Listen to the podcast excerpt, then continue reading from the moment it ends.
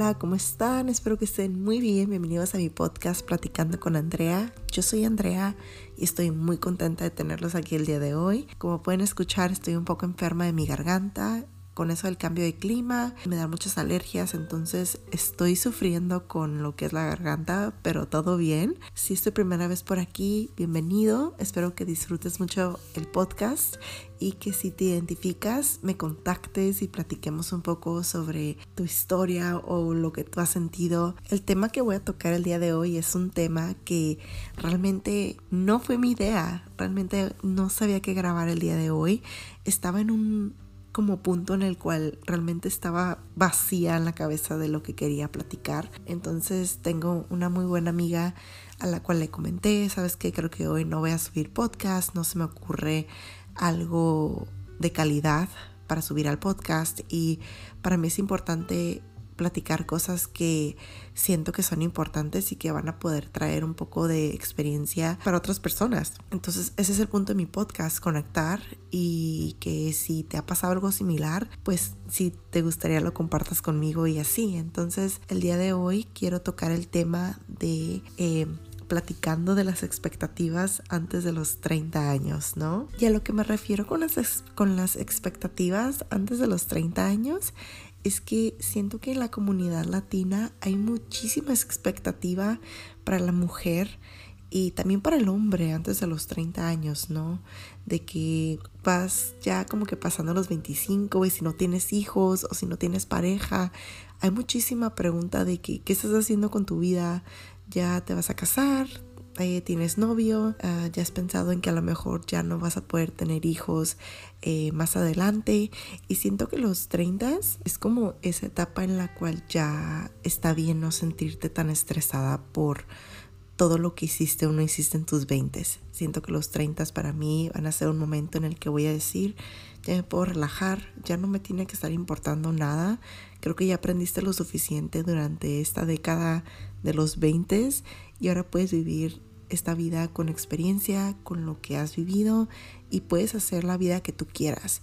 Si te quieres casar, si quieres tener hijos, cualquier cosa que tú quieras hacer, lo puedes hacer. Pero creo que es un proceso súper largo porque el llegar a tus 30 con esa libertad, a veces en tus 20 significó que tuviste muchos errores o que a lo mejor tuviste una relación fallida o que las cosas no salieron como tú tenías planeado. Y cuando estaba hablando con mi amiga sobre esta idea de este podcast, ella me, dio permiso a hablar sobre su experiencia. Ella se casó a los 24 años y se casó con, con su novio de la preparatoria y creo que todo, en todo ese proceso ella se dio cuenta de muchas cosas y entendió que a lo mejor esa relación no era para ella en ese momento y ya no era algo que era parte de su vida pero creo que hay tanta expectativa de que nos casemos, de que hagamos familia, pensemos en planificar ya para tener algo concreto antes de llegar a nuestros 20, a nuestros 30, perdón, que a veces nos metemos en relaciones, en trabajos, en situaciones que solamente no son para nosotros porque sentimos esa presión de decir, wow, se me está acabando el tiempo, mis 20 es como el golden age que estoy haciendo, ya voy a cumplir 30, voy a estar cansado, ya no va a ser lo mismo, ya no voy a poder hacer nada, cuando en realidad es solamente la perspectiva que tienes hacia tu edad y tus experiencias. Voy a platicarles mi experiencia ahora y como yo miro toda esta situación de la presión de tener todo ya resuelto en tus 20 eh, cuando yo tenía 23 tuve una relación, yo ya estaba buscando un trabajo estable porque para mí esa persona ya era una persona que yo quería mucho y yo ya me miraba con esa persona. Y me metí a un trabajo que ya era estable, ya me iban a pagar un salario y yo decía, esto ya es para mí, este ya es el trabajo para mí, yo ya estoy lista para comenzar a, tener algo serio con alguien, porque ya me sentía como que ya estaba eh, anclada, ¿no? En, en un trabajo y todo. Pero después de eso, como les he contado en otro podcast, la relación terminó, las cosas cambiaron, mi perspectiva cambió muchísimo en lo que yo quería de esta vida y yo entendí que ese trabajo que yo tenía, aunque era un trabajo súper seguro, era un trabajo en el cual yo ya me podía retirar si quería, aunque el sueldo no era lo mejor, ya era un trabajo que, pues, si yo quería ya me quedaba ahí los 20, 30 años, ¿no? Y, y en un momento eso se escuchaba como maravilloso, como que dije, ya la hice, ya voy a poder tener hijos, ya voy a poder tener todo aquí eh, solucionado con este trabajo, aseguranza, beneficios. Al final de todo la relación no funcionó y pues yo me di cuenta que yo no quería estar ahí, que ese no era el lugar donde yo quería retirarme. Realmente ese no era el lugar donde yo quería pasar un año más ni seis meses más. Entonces tomé la decisión y la difícil decisión, porque aunque yo sabía que yo no quería estar ahí, decir, ¿sabes qué? Voy a buscar algo más eh, daba mucho miedo.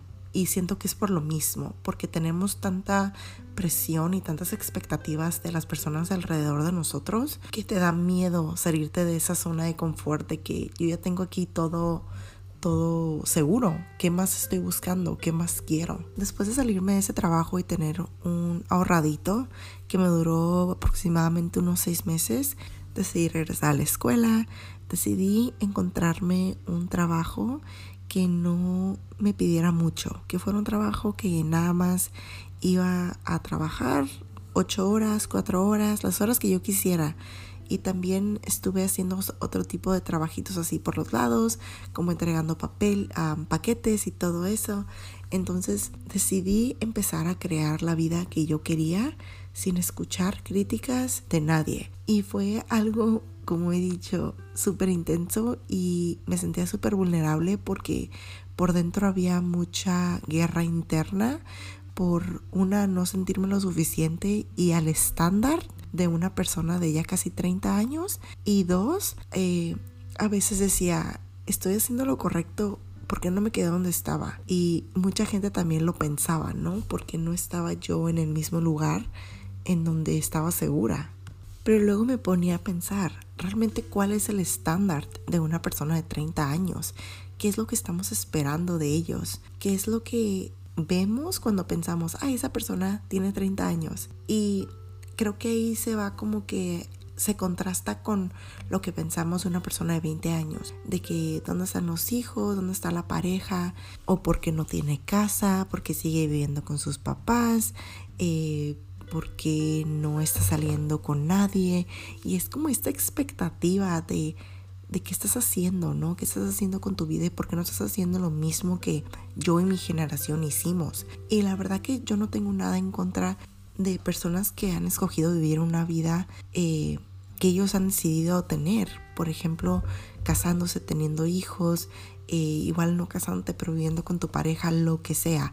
Creo que para mí el problema en todo esto es la expectativa que tenemos de las personas en sus 20 para que vivan esta vida como de, de revista, como que así es como tienes que vivir, tienes que hacer esto a los 22, tienes que estar haciendo esto a los 25, tienes que estar en esta etapa a los 29 ya listo para los 30 y los 30 ahora traen todo esto.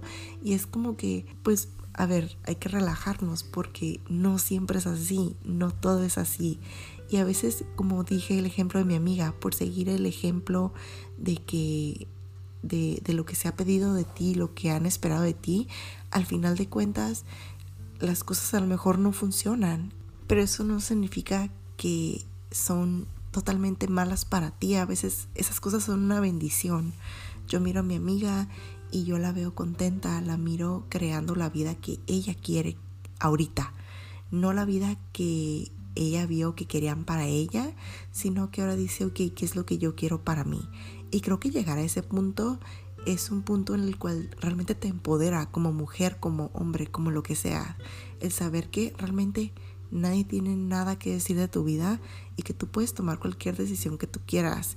Si tú no quieres tener hijos, si no te quieres casar, si te quieres casar, si quieres tener hijos, si quieres adoptar, lo que sea, es tu vida y tú tienes todo el poder de hacer lo que tú quieras con ella. Y creo que solamente puedo hablar de la comunidad latina porque realmente no tengo mucho conocimiento de otras comunidades, pero yo sé que la comunidad latina juzga muchísimo. Si ven a una mujer de 35 años haciendo algo fuera del estándar, suelen criticarla, suelen criticar de que todavía se cree joven o cualquier cosa así, cuando en realidad estar en tus 30, 40, 50, o sea, nada te, no te quita el poder de poder hacer lo que tú quieras. Y yo siento que los 30 traen muchísimo beneficio. O sea, si te pones a pensar, tus 20 son como que los primeros 10 años después de tu adolescencia, ¿no? Y realmente cuando yo me pongo a pensar en mi adolescencia fue como que súper intensa. Y mis, de los 20 a los 25 había un montonal de falta de inteligencia emocional y bajo ninguna condición yo estaba lista para empezar una familia, ni siquiera para pensar en casarme en esos momentos. Y yo sé que esto no es el caso para todo mundo. Hay gente que tiene 20, está súper lista para, para lo que ellos quieren. Y si es lo que quieren, casarse, tener hijos, están listos. Y así es. Pero eh, yo sé que durante mis early 20s yo no estaba lista. Y yo en mis últimos cinco años de esta década, yo he decidido enfocarme en aprender a quererme, aprender a saber qué es lo que me gusta, qué es lo que no me gusta, como lo platiqué en el podcast de Self Love. Y creo que por eso es todo como tan importante y todo es como un círculo, porque si te pones a pensar tus 20 es cuando aprendes a quererte, eh, te vas conociendo, aún así no hay perfección, sigues cometiendo errores y realmente nunca va a haber una perfección, pero siento que es injusto que se espere tanto de una persona que apenas se está conociendo como adulto. Ahora hablo de los 30 y yo voy viendo ahorita que ya tengo 29 y cómo me siento y claro que hay más seguridad en mí, eh, ya voy viendo qué es realmente lo que quiero y sé que todo es posible, todo es posible si, si se propone pero quería también tocar un poquito en algo que dije eh, hace ratito en el, en el podcast y dije algo como que de los 20 a los 25 yo no me sentía lista para casarme o lo que fuera, pero como yo me sentí, o sea, eso lo digo ya ahorita a los 29, pero cuando yo tenía 20, 25, entre los 23 a los 25 que estuve en esa relación, aunque había mucha eh, inmadurez emocional, yo ya tenía esta idea de que yo ya me podía casar, ya podía tener hijos, porque había tanta expectativa alrededor de mí, eh, básicamente ya diciendo como que, pues, ¿cuándo vas a casarte? ¿Cuándo vas a tener hijos? Y ahora regreso y lo miro y estaba súper joven yo, todavía no estaba lista para nada de eso. También es muy chistoso como cambia la forma en la que mira las cosas porque cuando estaba más joven o chica, como quieran llamarlo, en mis, en mis early 20s, realmente yo no notaba que yo estaba dentro de esta como burbuja y había gente alrededor mío ya casi casi pues esperando cosas de mí. Yo nada más estaba ahí como que pues a ver qué pasa, a ver qué llega o lo que fuera. Y como digo en este podcast, ahorita ya es distinto, ahorita es como que yo estoy en medio, ya no hay burbuja y realmente ya nadie puede decirme qué es lo que esperan o no esperan de mí. Y claro que uno debe de ver que nuestra familia, nuestros papás más que nada crecieron de una manera muy distinta a nosotros. Ellos no tenían redes sociales, no tenían tanto conocimiento de qué pensaba otras personas sobre una vida eh, tradicional. Eh, siento que antes era como que es lo que tienes que hacer y si no lo haces, pues se te fue el tren para tus 30 y pues ya no lo vas a hacer. Entonces, eh, es también tener empatía con la gente que nos rodea porque para ellos la mayoría del tiempo fue lo único que supieron que tenían que hacer eh, pero pues lo bueno es que ya no es lo mismo hoy. Y creo que si no metiera este pensamiento, el podcast no estaría completo. Pero yo tuve una quarter life crisis, como de eso de los 25 a los 27 cuando renuncié al trabajo y todo eso, más allá de pensar en que voy a regresar a la escuela, ya no quiero estar trabajando aquí, lo que fuera, también hubieron pensamientos como negativos de que porque yo no puedo ya tener un hijo o porque yo ya no no puedo estar casada ya ahorita. Y es como que solamente ese como programa, ¿no? Que ya hay de que, wow, ¿qué tengo, qué estoy haciendo mal? Porque no tengo esta vida que, que la mayoría de las personas ya tienen de mi edad. Entonces, tuvo que haber mucho trabajo interno para yo dejar ir esos pensamientos que pues ni al caso. Cada quien, como digo, va a su propio paso y las cosas llegan cuando tienen que llegar. Esa rachita duró, yo pienso, como, sí, como, puedo decir que empezó, digo 25, 27, pero yo pienso que empezó como a eso de los 27, casi 27 eh, a 28. Este, y como digo, trabajé mucho en ella, eh, busqué terapia, cuando ya sabía que ocupaba realmente pues empezar a hablar más allá de, de mis pensamientos con alguien más y pues todo se, se empezó a ver un poquito más claro. Pero con esto llegamos al final de este episodio. Espero que les haya gustado y que si han pasado por algo así, lo compartan. Quiero saber qué, qué es lo que han pasado, si tienen familiares que los han eh, casi casi acosado con él, porque no tienes hijos, cualquier cosita así. Eh, también quiero saber más allá de relaciones, si has hecho algo para cambiar eh, tu vida y la expectativa que, que han tenido de ti. Has regresado a la escuela, te has graduado ya un poco más grande, has dejado algún trabajo súper seguro por algo no tan seguro. Cuéntame, platica conmigo. Pero por el día de hoy es todo. Siguen en, mis redes sociales. Mi Instagram es at platicando con Andrea. Ahí subo de vez en cuando algunas frases que encuentro y se me hacen bonitas.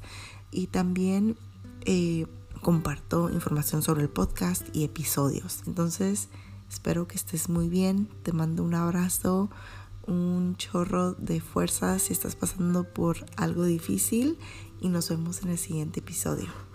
Bye.